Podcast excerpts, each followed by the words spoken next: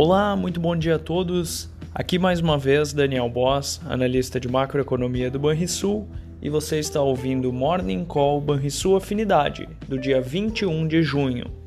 No exterior, o petróleo opera em alta firme nesta manhã, demonstrando os efeitos do aperto na oferta da commodity. O tipo Brent, referência para a Petrobras, é negociado a pouco mais de 115 dólares o barril no contrato para agosto enquanto o dólar perde um pouco de seu ímpeto ante moedas fortes, conforme o índice DXY. As bolsas americanas voltam a operar após o feriado na véspera e apresentam alta no pré-mercado, mesmo movimento percebido nas bolsas europeias. Já na Ásia, as bolsas encerraram a sessão majoritariamente em alta. Estas foram as notícias internacionais. No Brasil, o mercado fica atento ao conteúdo da ata do Copom, tentando coletar pistas sobre os movimentos da autoridade para os próximos meses. Os bons ventos externos deverão trazer algum alívio para o mercado acionário. A ver. Após a privatização, a Eletrobras efetivou o pagamento de mais de 26 bilhões em bônus de outorga para a União.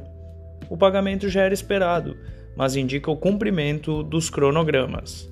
Por fim, o regime de recuperação fiscal do Rio Grande do Sul foi homologado ontem. A vigência inicia no próximo dia 1 de julho e vai até o último dia de 2030. Vamos ao fechamento do mercado.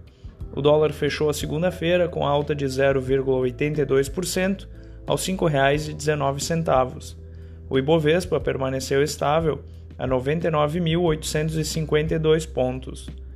Nos Estados Unidos era feriado e na Europa, o Stoxx 50 teve uma alta de 0,91% aos 3.469 pontos.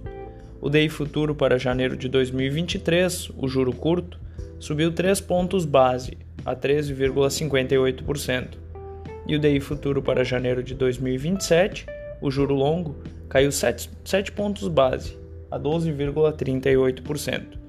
Na agenda do dia, nos Estados Unidos, teremos o Índice Nacional da Atividade do Fed e discurso de dirigentes do Banco Central Americano. No Brasil, como mencionado, teremos a ata da reunião do Comitê de Política Monetária, o monitor do PIB, além da sondagem da indústria da construção. Você ouviu o Morning Call em sua afinidade com os destaques do dia. Acompanhe de segunda a sexta o nosso overview.